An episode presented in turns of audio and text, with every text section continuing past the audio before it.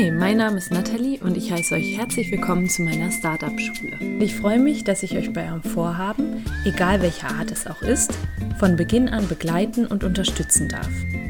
Hast du also ein Startup in Planung oder möchtest dich selbst weiterentwickeln oder hast irgendein Vorhaben, bei dem du nicht genau weißt, wie du anfangen sollst, dann bist du bei mir hier genau richtig. Ist soweit, ihr hört jetzt gleich den zweiten Teil des Interviews mit Felix Tönnissen. Ihr könnt total gespannt sein, denn im zweiten Teil verrät er ein bisschen, wie seine Arbeit bei der Höhle der Löwen so aussah und wie er da die Startups beraten hat, welche Fragen den Gründerinnen und Gründer am meisten unter den Nägel gebrannt haben. Außerdem verrät er, was es mit dem Wort Kawuppdich auf sich hat und warum das in der Startup-Szene schon ganz gut platziert ist, das Wort. Ich habe das vorher noch nie gehört, by the way. Und letztendlich erzählt er auch, warum es gar nicht so schlimm ist, am Anfang keine Idee zu haben, nicht die zündende Geschäftsidee zu haben. Ja, ihr könnt richtig gespannt sein. Ich wünsche euch super viel Spaß jetzt beim Interview und ein wunderschönes Wochenende.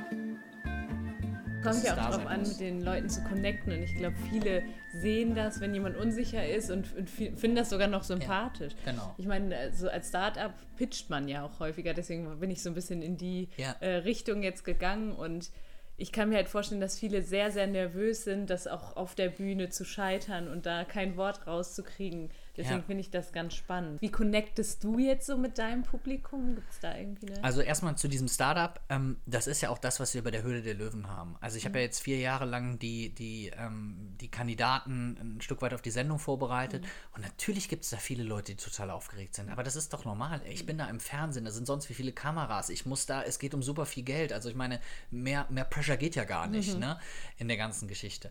Ähm, und zu dem Connecten mit dem Publikum, das finde ich total interessant, weil das ist auch so eine Erfahrung, ähm, wo du dich als Speaker immer weiterbilden wirst. Also, oder immer nur, anders gesagt, immer neue Erfahrungen machen wirst. Mhm. Weil ich habe ganz häufig, dann habe ich einen Vortrag und habe einen ähnlichen Vortrag drei Wochen später und habe ein ganz unterschiedliche, äh, ganz unterschiedliches Feedback, eine ganz unterschiedliche Resonanz von Publikum. Du hast manchmal Leute, da habe ich das Gefühl, okay, die sind sich dauerhaft am kaputtlachen über die Geschichten, die ich erzähle. Und dann hast du wieder ein Publikum, wo du denkst, okay, äh, ist noch jemand da? Also natürlich vielleicht nicht ganz so schlimm, ja. aber der Faktor spielt natürlich eine unheimlich große Rolle.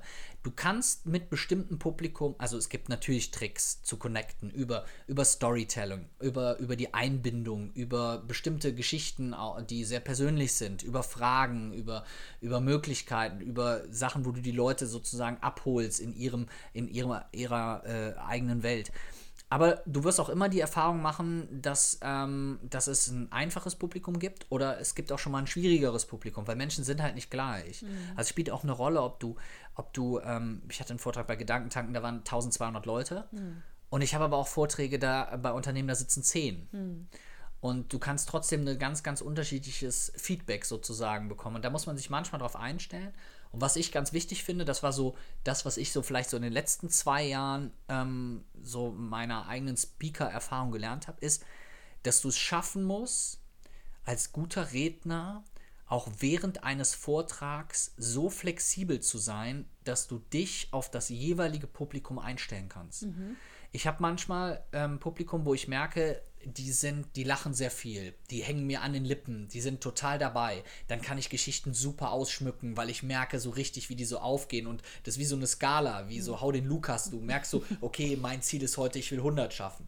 Und dann hast du wieder ein Publikum, wo du merkst, die wollen mehr wissen, die wollen mehr Mehrwert, die wollen ganz konkrete Tipps, die sitzen alle mit dem Blog da und wollen sich am liebsten was aufschreiben dann musst du es schaffen, sozusagen in dem Vortrag so ein Stück weit zu switchen. Und mhm. die hohe Kunst ist, Slides und so weiter bleiben alle gleich. Es mhm. kommt dann darauf an, wie du es halt erzählst, mhm. beziehungsweise in welche Richtung du was ausschmückst. Mhm. Und ich merke, habe ich manchmal welche, hatte ich letztens ein Unternehmen, da habe ich gemerkt, so mh, hm, in dem Vortrag läuft, klappt, aber die wollen jetzt, glaube ich, ganz konkrete Handlungsempfehlungen, was die machen. So nach dem Motto, geben Sie A ein, gehen Sie dann auf B, klicken Sie auf C und danach bekommen Sie Ergebnis D. Mhm. So, und dann habe ich in dem Vortrag auch gemerkt, okay, dann muss ich jetzt da ein bisschen ändern und habe die Geschichten so ein Stück weit auch anders erzählt. Ja. Und das ist halt echt eine hohe Kunst, weil das war am Anfang eine Herausforderung, weil du bist ja froh, wenn du dein Programm hast und wenn du das dann abliefern kannst, aber da muss man sich auch ja. anpassen. Sehr cool.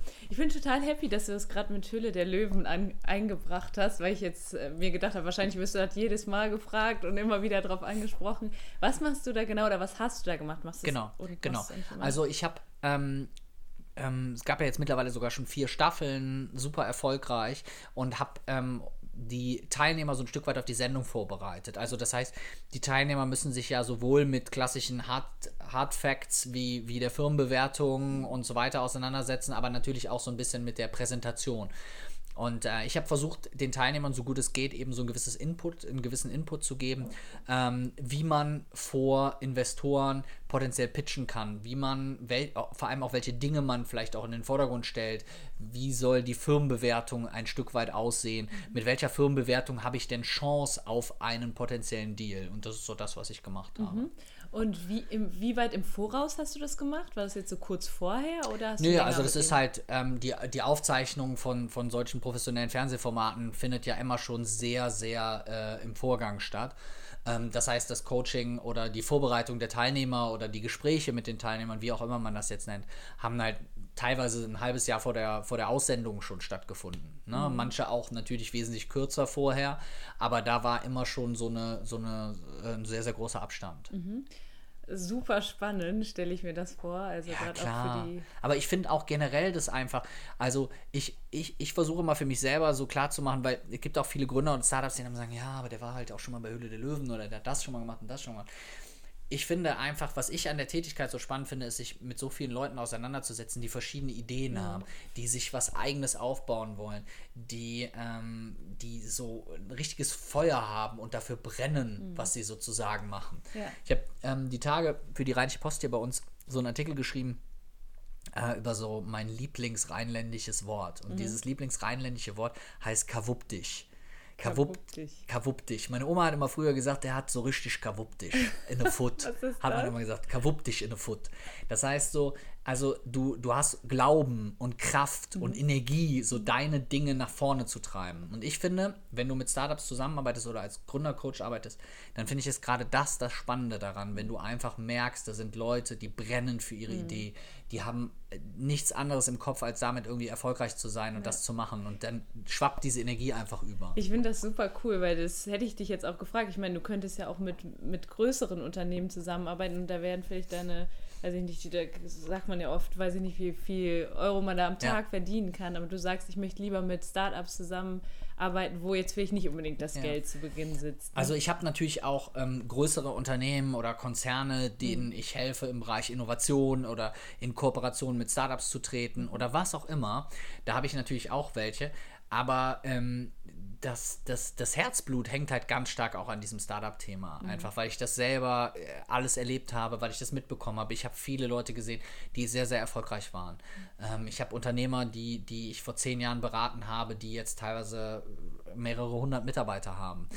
Ich habe Unternehmer, äh, die mit viel Geld gestartet sind, ähm, die ich jetzt gesehen habe, die nicht mehr erfolgreich sind. Das gibt es halt alles. Mhm. Also das Tolle daran ist, ähm, natürlich nicht das Scheitern, sondern das Tolle daran ist, diese ganzen Erfahrungen, die du einfach da mitnehmen kannst. Mhm. Und das finde ich für mich persönlich einfach eine unheimlich schöne Sache. Weil, wenn ich mal überlege, ich habe bestimmt in meiner Anfangszeit 50 Friseure beraten. Mhm. Also ich kann dir über verschiedene Scheren, die es in einem Friseursalon gibt, genauso viel erzählen wie irgendwie äh, die Beschaffenheit einer bestimmten Gummierung äh, auf, auf bestimmten Industrieteilen. Mhm. Also das Coole daran ist einfach, du lernst so viele Dinge. Wenn du ein, ein, ein wissbegieriger Mensch bist, dann ist das super. Mhm. Also ist immer so, wo ich immer denke, okay, irgendwann habe ich hoffentlich mal das Level, wo ich so denke, okay, jetzt kannst du mal zu Wer Millionär gehen, weil du einfach so viel Krams schon gehört hast von, von, von Lebensmitteln mhm. über bestimmte Apps, über Programmiertechniken, über Kryptowährungen. Mhm. Das ist das, was, was halt so ein bisschen, was das halt auch für mich so ausmacht. Ja, sehr gut. Ja. Hast du dann auch mit der Jury mit, also viel zu tun gehabt? Nein, also du hast halt ähm, als, als, als als Coach bist du ja in erster Linie für die, für die Kandidaten zuständig mhm. und das versucht der Sender oder die Produktionsfirma auch schon sehr, sehr klar zu trennen. Mhm. Ähm, weil es geht ja einfach darum, dass die, ähm, die Jury vorher nicht nichts davon weiß, welche mhm. Teilnehmer es in irgendeiner ah, Form okay. gibt. Ja. Und dann wird das halt auch sehr, sehr, sozusagen sehr, sehr strikt getrennt und deswegen war mein Part immer ähm, mhm. in erster Linie auf der Kandidatenseite. Und was, also auf deinem Buchrücken, habe ich eben gesehen, steht sowas, er beantwortet die Fragen, die den Gründerinnen und Gründern unter den Nägeln brennen. Ja. Was sind das für Fragen? Ja, das ist natürlich Wahnsinn. Also ich habe irgendwann mal überlegt, ob ich äh, sowas mache wie so ein äh, Gründer-FAQ, wo du einfach hingehst und sagst so, ich schreibe mal alle Fragen auf, die mir jemals von Gründern gestellt wurden. Also, das ist eigentlich unmöglich, mhm. aber wenn ich das mal so zusammenfasse, dann sage ich immer, es gibt zwei Kernfragen. Es gibt zwei Fragen, die ganz häufig über allem stehen. Die erste Frage ist immer, wie bekomme ich es hin, dass ich mein Startup finanziert bekomme. Also dazu gehören alle Fragen wie, äh, äh, wie sieht mein Kapitalbedarf aus, äh, wie spreche ich Investoren an, wie gehe ich zu Banken, brauche ich einen Businessplan, um Kredit zu kriegen und so weiter. Also im Prinzip, woher kommt die Kohle? Mhm. Um es mal ganz einfach zu sagen. Und die zweite Frage, habe ich eben schon mal gesagt, ist, woher kommen die Kunden? Dazu gehören alle Fragen, äh, wie mache ich Marketing, wie muss ich mich positionieren, was ist die richtige Strategie, welchen Preis verlange ich für meine Produkte, wie spreche ich Kunden an, wie funktioniert eigentlich Vertrieb.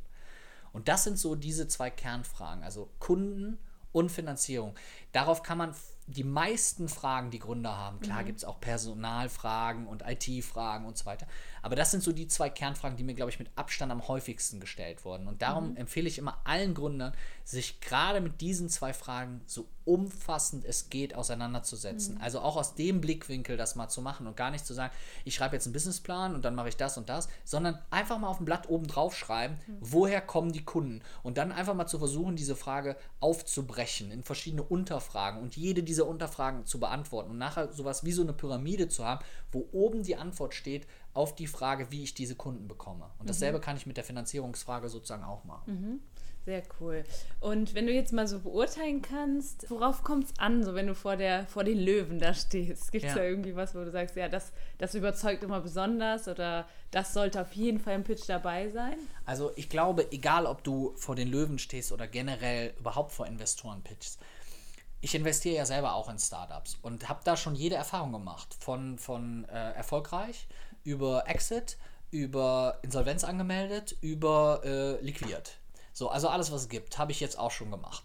Und meine persönliche Erfahrung ist einfach, es kommt halt immer eigentlich auf den Gründer an. Also immer mehr auf den Gründer als auf die Idee, als auf die anderen Punkte. Es kommt darauf an, kavupp dich, Motivation, mhm. Engagement, Vertriebstalent, äh, Teamplayer, Zielstrebigkeit und so weiter.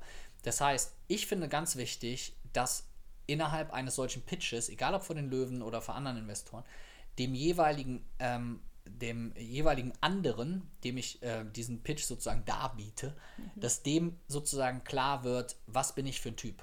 Ja. Was kann ich? Also viele machen den Fehler, die pitchen und stellen die ganze Zeit nur das Produkt und die Idee in den Vordergrund. Aber hey, da steht doch eine Person. Ich gucke mir die Person an. Ich analysiere doch erstmal immer die Person und dann das, was die mir da in irgendeiner Form erzählt. Ja, und darum muss ich viel mehr den Fokus auch mal auf mich legen. Und das machen leider ähm, viele eben nicht. Von mhm. daher ist immer mein erster Tipp, wenn ich auch so Pitch-Trainings mit, mit äh, Gründern mache, dass ich immer sage, sei dir erstmal im Klaren darüber, was ist denn das, was du hier ausdrücken möchtest. Mhm. Möchtest du sagen, hey, ich bin der super ITler, ich bin der total coole Gründer, der hippe Gründer oder ich bin der oder der.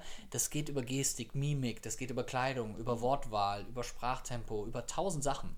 Also darum ist es halt auch so wichtig, da halt auch mal so ein Stück weit so ein Präsentationstraining oder mhm. Pitch-Training einfach ja. zu machen.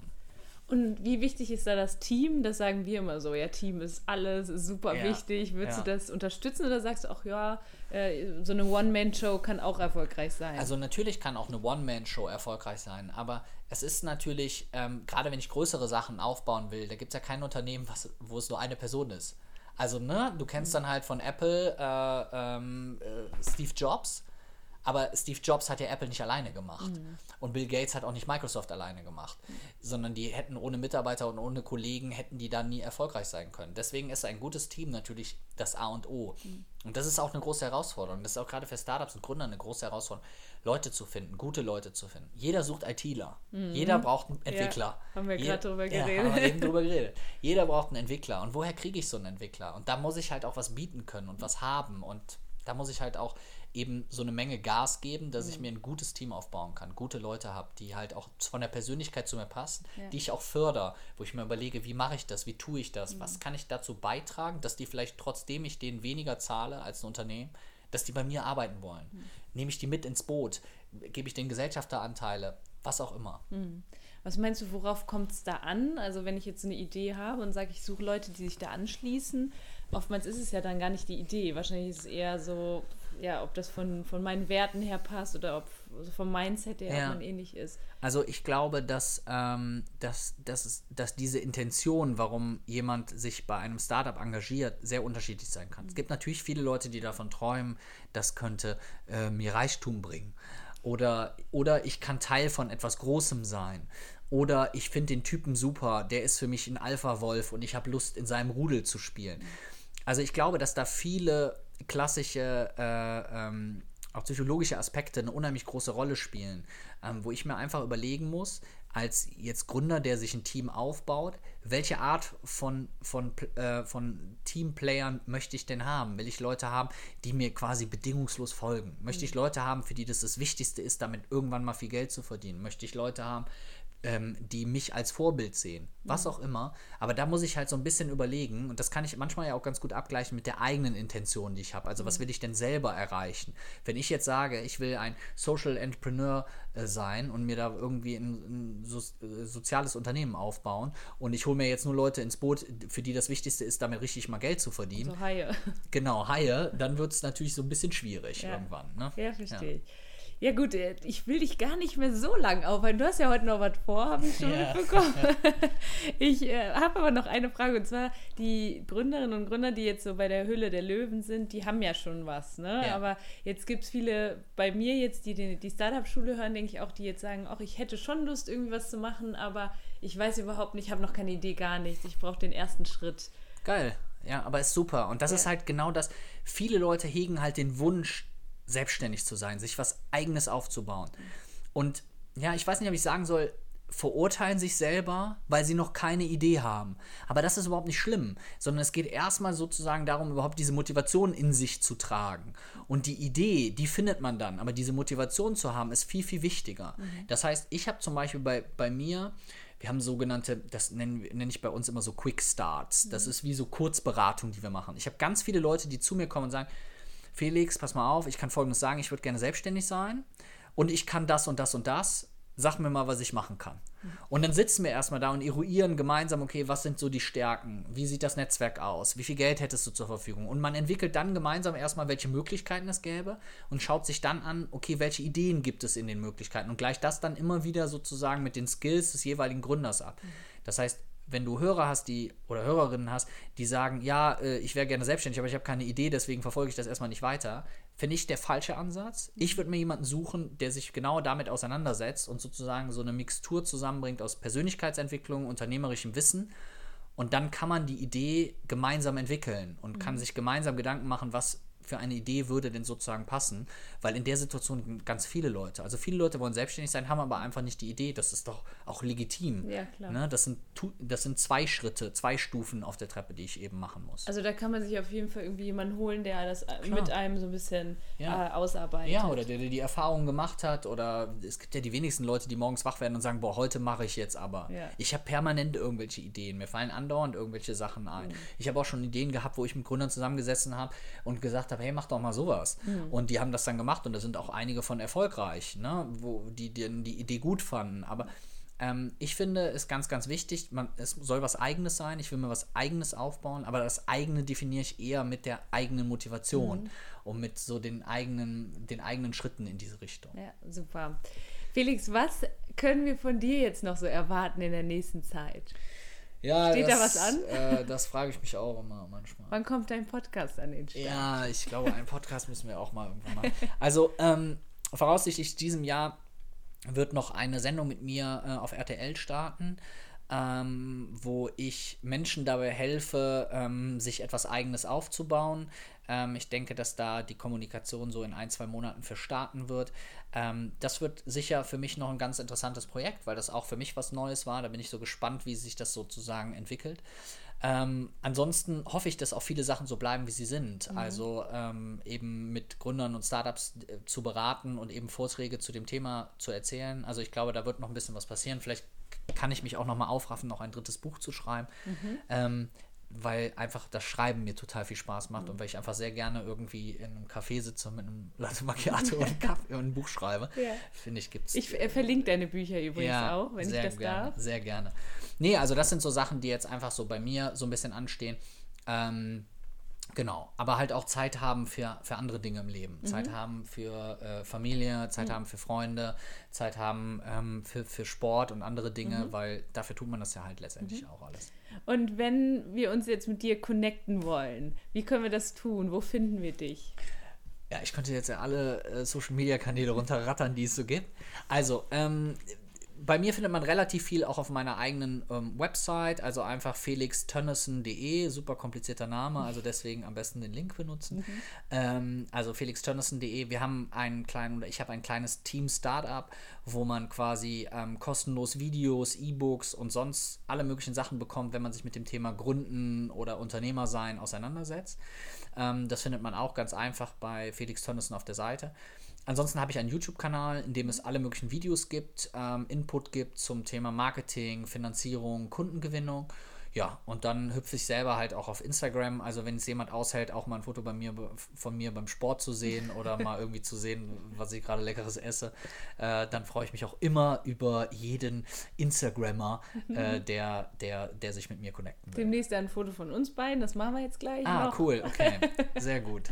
ja, Felix, ich danke dir vielmals. Sehr gerne. Es war richtig, richtig hilfreich und spannend und auch sehr persönlich, dass du auch sehr viele persönliche Einblicke gegeben hast. Das hat man auch nicht immer mir sehr, sehr viel Spaß gemacht. Ich danke dir und hoffe, wir sehen uns noch einige Male. Sehr gerne. Hat mir auch sehr viel Spaß gemacht. Cool.